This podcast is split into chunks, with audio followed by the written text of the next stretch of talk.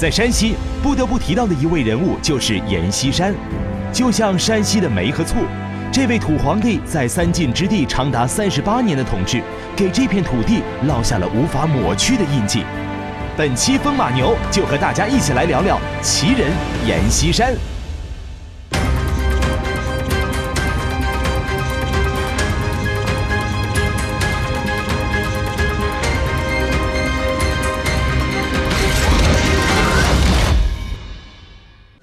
一九三零年五月十九日，阎锡山出现在美国《时代周刊》的封面上，《时代周刊》称他是一位和平军阀。文章夸赞这位出类拔萃的模范省长，为一千一百万山西人带来了繁荣。他的嗜好不是女人，甚至也不是金钱，而是优质的道路、纺织业、军队。他是个有味道的人物，让人又爱又恨，褒贬不一。他生前还给自己写过四副挽联。这位给自己写挽联的人，究竟有哪些不为人知的故事呢？请出今天的嘉宾，一起聊聊吧。刘松，笔名刘三姐，喜欢在浩如烟海的史料里寻找历史的真相。今天他和冯叔会探寻出什么样的真相呢？到了山西了，阎锡山你也绕不过去。是他活的时候，他老给自己写挽联，我记得。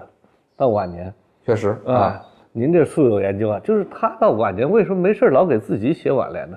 活的时候写的，一般人都不敢正视这个事儿啊。啊，其实这事儿的话，就挽联这个事儿吧，倒也不是一个知识分子禁忌啊。您像那曾国藩，他就有一个爱好，就是给别人写挽联。对他自己也给自己写啊，啊也也写。就实际上的话，就是一种评价的兴趣，然后对自己个人原来经历的总结。像阎锡山其实是一个特别善于反思自己的人。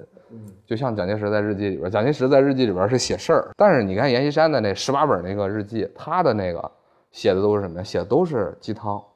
他和蒋啊都在日本学军事，同学是是是是吧？是。然后在日本大概待了有三四年，我记得嗯他不止，不止啊他。的时间的话，在士官学校两年，之前正务军校的话还有三年，应该五年，五年，还有一年实习嘛，那就比蒋多一点。多一点。蒋介石的话是后边士官学校没学哎，他俩好像都在那儿是同学，啊，所以可能是不是受日本文化的影响啊？嗯，然后就比较较劲，比较认真，因为你对比其他的一些后来的不同党派的一些领导人，嗯，他们好像不太讲究这个习惯。啊。对，我知道，你看啊，冯玉祥其实啊。写回忆录啊，但是不写好像日记，就就没有没有什么那个东西准的那个东西了。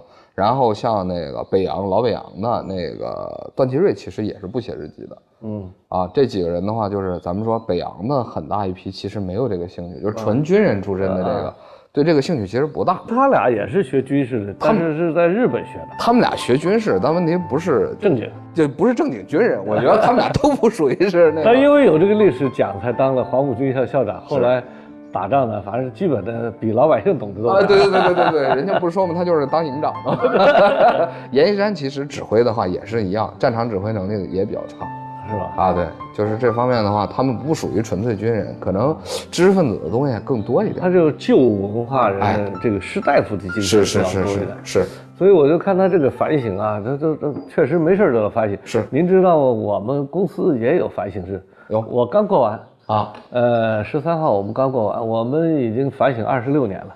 我们从创办公司第一个周年开始，就把公司成立这日子定为反省日，所以我们每年都反省，今年也刚反省完。那主题是什么呀？呃，今年反省主要是我们要创设一个叫做合伙人及三级合伙人，另外呢，建立内部的信用体系。啊，哎，我们每次反正解决一个问题，然后通过这个不断的反省呢，确实也让我们活下来。是，怎么样能够做事儿但不惹是非，或者是做大事儿做多事儿惹小是非惹少是非，这是我们反省的结果。就是说，因为现在很多年轻的时候啊折腾的时候，愿意做大事儿，是，愿意呢做多事儿，结果呢你惹了大是非，这是非大到你平不住了。对对对对，所以我们就是说，怎么样能做到朝一个正确的方向也好，我们叫连续的正向积累，所以反省很重要。所以这个反省过程中，我其实也是有一年反省前后看看了阎锡山这个这些挽联吧，其中印象特别深的这个一个挽联是这么说的，叫爬上去，爬上去，掉下来，爬上去不容易。嗯，就人一生啊，你不信你第一个爬一坑，如果这坑两边是光溜溜的哈，直上直下，你不信你爬下，是。爬上去，爬上去，好不容易快爬上去，砰掉下去了，我操，再爬越爬没劲儿了。对对对对，爬上去，爬上去，掉下来，爬上去不容易。下联呢叫胆开去，胆开去，沾上了胆开去甚为难。什么意思呢？就是说，你比如说咱过去啊，穿一个衣服，尤其是老的那呢子衣服是吧？有点灰，越胆灰越多，发现是是吧？是所以胆开去，胆开沾上了胆开去甚为难。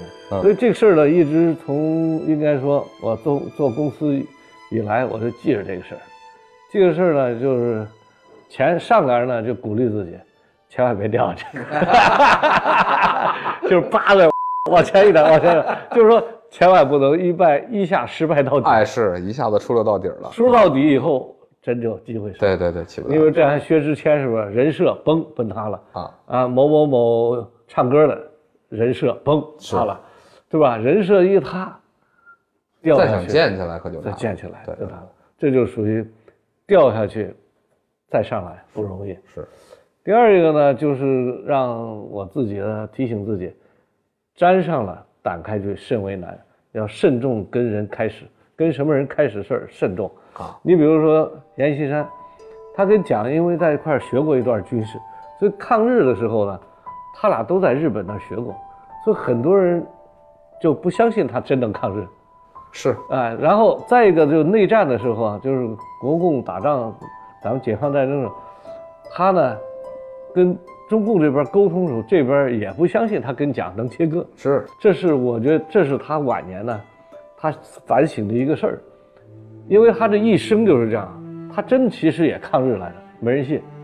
他跟蒋其实保持了点独立性，是保了是是。山西自治是，是吧？跟蒋还是想有点对对对，山西第一嘛。啊，第一。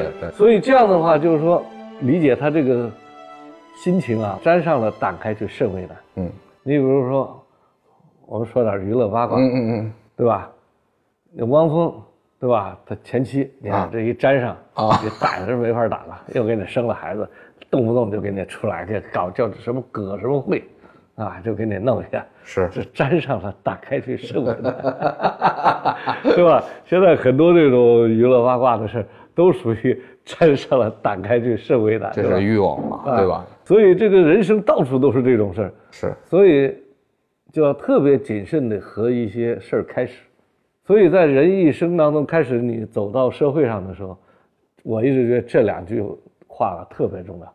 第一，要我们正面表达呢，第一要有毅力，不能放弃，是，要坚持向上。嗯第二一个就是要明辨是非，不要跟坏人在一起。嗯，但是这个是非和坏人又是相对的，昨是今非，今是昨非，没错，此是彼非，彼是此非。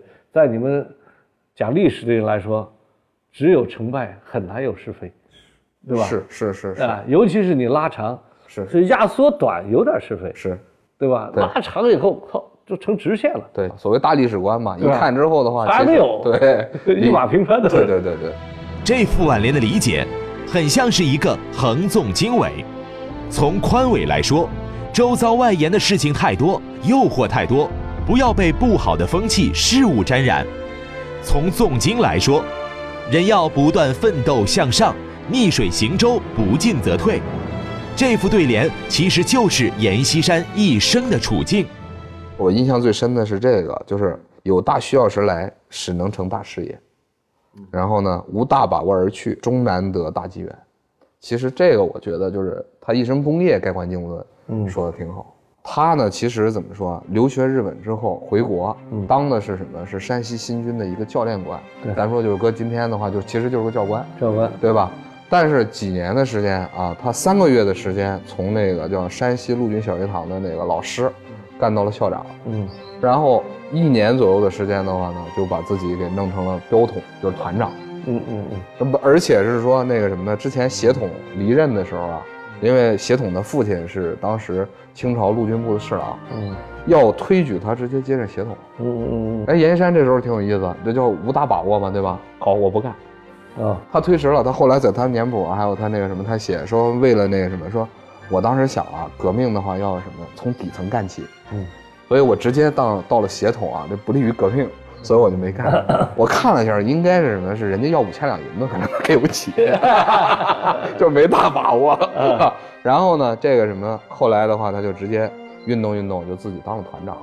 哦，后来他之所以能当上山西军政府的这都督，其实就靠着这个一个团的兵，因为整个山西其实就两个标嘛，就是两个标，就两个团，嗯嗯，他是其中一个。然后咱说没大把握，您刚才说的那个里边啊，还有一个就是说沾上嘛，嗯啊，他这个路子这辈子这个路子都挺奇怪的。您像那个，当时在进攻山西巡抚的这个府衙的时候，嗯，他那边他同学啊傻，带着兵是真冲啊，结果从前门冲进去，还把人家巡抚父子俩都打死了。嗯，这个巡抚其实是个清官，在清末来说的话，当时陆中奇是一个非常怎么说是个名臣啊，也是个好干部。嗯结果呢，那个革命军是吧？那几句话当当当就被人打死了。然后阎锡山这个怎么说贼？哎，他那个为了处理他一个部下落水，嗯说那哥们儿呢是怎是出门的时候，他们几个开会，出门的时候啊，正好有一个旗人的那个军官的弟弟拉着说：“你们怎么开会啊？是不是要造反啊？”嗯结果这排长啊害怕，啪叽旁边有一井跳水了。这时候阎锡山就忙着把他捞上来，结果这就误了时间，误了多长时间？六个小时啊！所谓的说我处理这善后，然后花了六个小时时间，等到人那边枪响了，他说好嘞，那咱们也革命吧。然后呢，而且还跟他自己这个部下有一暗示，说你们到那个府衙的后门啊，要做出增援的那个架势来，增援啊那个巡抚的那个架势。嗯要是这革命不成功，是吧？咱们就是救驾是不是？啊。革命要是成功了，咱就是革命。所以您看他这个年轻的时候，这时候才二十几岁啊，二十二十，考试很全面，非常 强。但是生疏两段，对对对对，他这时候就在革命的时候，其实就是这么一招，但是这个辛苦辛苦辛苦。啊，一辈子，但两边都不认为他好。是一旦看明白了，大家对他都保留，对，没错。是不是？对，您刚才说的，他后半辈子其实最不幸的那个，啊就是说他的后来的工业啊，就做不大。嗯就刚才说嘛，说没有大把握，做不成大事业，其实问题也在这儿，他老觉别人不信。他老觉得没大把握。对啊，对。阎锡山在山西执政期间有一个习惯，每年正月初一改遗嘱。用他自己的话说，军人不知道哪天会死，因此遗嘱也要年年改。阎锡山生前还为自己安排葬礼，对家属的遗嘱有七点：一、一切从简，不宜奢；二、收挽联不收挽帐；三、灵前供无花之花木；四、出殡以早为好，不要久停；五、不要过于悲伤，放声大哭；六、墓碑刻他的思想日记第一百段及第一百二十八段；七、七日之内每天早晚各读他的《补心灵》一篇。看来阎锡山死后还打算给前来吊唁的人送一碗自己的鸡汤。后来我记得啊，就是说他教育他儿子，他不，他两个儿子啊，大儿子和二儿子两个人，后来在台湾的时候的话，六十年代去美国来着。嗯，去之前的话，他这个老爹啊，就给他们俩赠了十六个字，就是说什么呢？就是说您一定要什么呢？就是一个是说自己不能贪财，是吧？要仗义疏财，要给别人，是吧？然后另一方面的话是说恭敬待人，嗯咱说要恭敬待人。然后另一方面的话是说呢，不要贪小利而失大局，就这状态。嗯等于是说给他讲了一堆做人的这个道理，进的时候思退，咱说三思而后行这一套。但是实际上那个什么呢？就是说，咱说按理说啊，像他这样的地位的人，他最后给自己儿子要让他们去做的是什么？做普通人，对，这还是挺奇怪的。这个确实，我觉得像他们在早先呢，都是在，呃的接受新式教育以前，都接受过中国比较传统的士大夫的教育，对对对对，讲淡泊功名啊，什么这些，是是，呃，宁静致远啊，然后就是帮助别人、约束自己啊等等，就是这些。呃，你比如说他对父母的这个态度也是这样，他非常孝顺，嗯，他都每年重要年节都回老家，是所以河间村呢，就基本上他大家都知道。然后他每次回去呢，还注意影响，他把车停在特别远，然后徒步走去，对然后粗茶淡饭，然后拜见孝敬老人，然后这个行礼啊和这一套啊都非常严谨。嗯，对照起来，我们做的就特别不好。是没错，所以我们现在都不能做到每天给老人打个电话。是他，也就是说，他这种传统沿袭到民国到了台湾之后，现在对对对，到四九年以后，他们这种传统在一些上了年纪的人都有。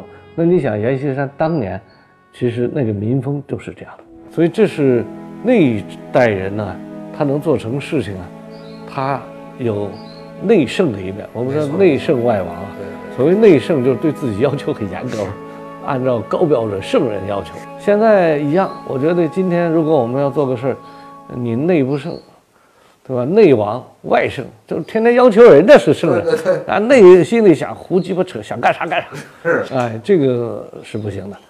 所以我是觉得，阎锡山这个路数啊，他是在基本的这个路数上，然后反思。其实过去士大夫也有一个要求反思，对你比如孔子讲三省，三省，这就是反思啊。我就后来发现，这个修为啊，跟这个每天的反复的对自己强化这些信条非常有关系。我们知道，伊斯兰这个世界啊，有十七亿人差不多，呃，都在《古兰经》规范的生活，他们的世俗生活是按照《古兰经》的生活，也就说的跟做的百分之八十以上、九十都是吻合的。穆斯林呢，每天是五次休息，一辈子念一本书，一天念五次，还中间不能退出。这样的话，你就安心在这里待一辈子。到了基督教呢，弱了，新教以后，说的跟做的百分之八十不对茬儿。另外呢，基督教是半道儿参加可以，是中间可以退出。是你跟谁结婚不太严格。对，然后一礼拜念一次，一辈子念一本书，就劲儿就小很多。到了佛教的劲儿更小了，是吧？参加不参加没有边界，没有仪式都几乎 可以在居室，是吧？是是生活方式完全自由，想吃啥都有解释，吃肉也行，是吧？结婚也行，那呀都不严格，说的跟做的哎分开了，就是说给自己撤退找了无数理由是，他没有行为约束。啊，没有行为约束。阎锡山的四副挽联影响了很多人的一生，另外两副，一副贴于灵前，毕毕毕，断断断，画画画是三步功夫，勉勉勉，续续续，通通通，为一等事功。横批：朽琛化玉。另一幅贴于院门的一幅，对在两间才称善，中道无处使教家。横批：寻中导对。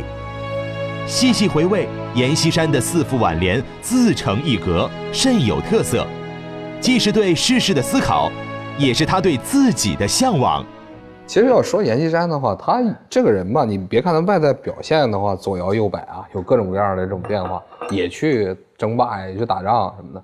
他内核在保境安民，对他自己这个老乡身上的话，基基本上是非常的那个稳定的，就他这个状态一直有这么一个内核是在中间就顶着的。但是这个也是个奇葩，为什么？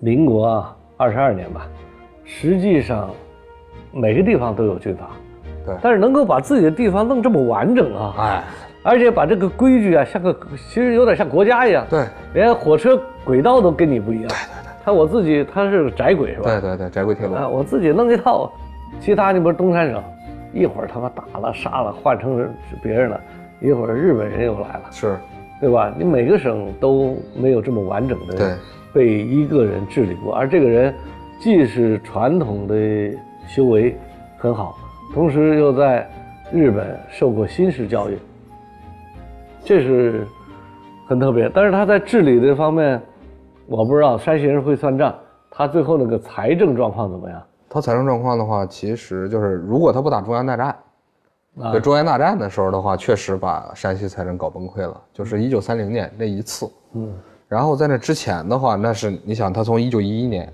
啊一一年一直到三零年，对对，这是十几年的时间，他的财政一直特别好。那才是山西才是特别对对对，特别好，而且还不断的有这个余钱儿，然后能去投到当时的工业里边儿。那比如说，它有炼钢厂，有机器厂啊，还有那个就炼油厂，它都有。这一点的话挺，挺挺挺奇葩的。所以整个呢，应该说他这个生存哲学呢，就是说，既成就了他，但也限制了他。就是您刚才说，他老在算大机会，对什么有需求，对，这不权衡来权衡去吗？他也就没有大把握。没有大把握，所以老在山西，他只觉得山西有把握，啊，是是是一出山西就没把握了。是，事实上，呃，他越弄吧，他真越没把握，因为你把这儿看那摊儿越紧，是，真没把握。你越画地为牢，越觉得出了这个圈儿没把握。但另外的一种人生呢，就不停的他妈出圈儿，对他觉得守着圈里没把握，对，出圈才有把握，是这是两种人生态度。两种人生态度。哎，其实你去看一个人呢，就是比如说大学毕业以后啊，就开始有差别。有的人就说去公家单位吧，去国企吧，去大的民企吧，嗯，去金融银行吧，是，就觉得这叫有把握，对对对，对吧？这有把握呢，就能够以后啊娶媳妇儿、耗房子、买房子、买车都挺好。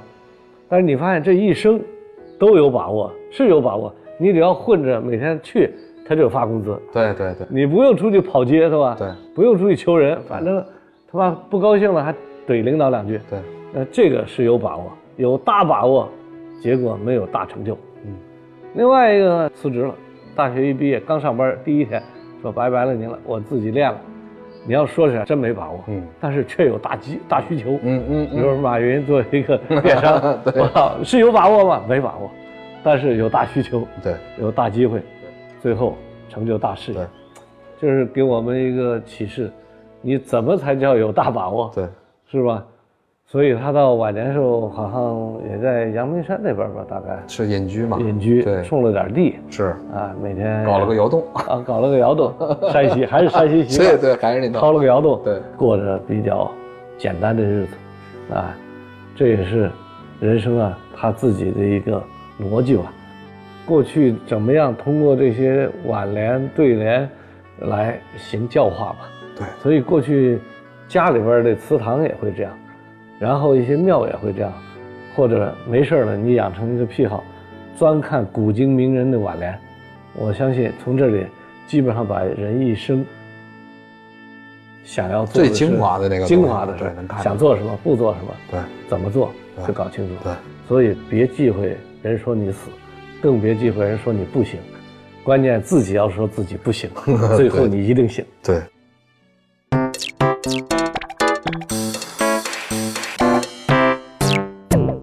阎锡山这个人呢，历史上不管别人怎么说，我个人呢还是挺喜欢这个人物。原因呢，就他在某一点上呢，其实对我呢还是有相当的影响。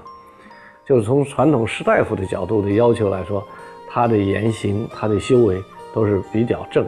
另外一个呢，就是他比较善于反省，这个反省的方式很奇特，就是给自己写挽联。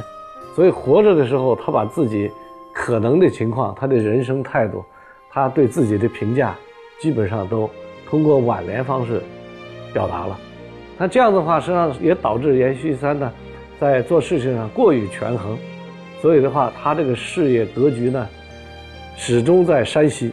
另外呢，在中国历史上呢，他始终是保持了既相对独立，又和各方的关系呢，不至于太多冲突。所以我觉得阎锡山的这套处事方法，我相信今天呢，对相当的民营企业来说呢，有值得借鉴的一面。在坚守传统士大夫的和社会基本价值观的同时，把自己的事业尽可能的保住和稳步的向前推动。啊，这件事情上，阎锡山的这套想法做法，我觉得都有值得玩味的地方。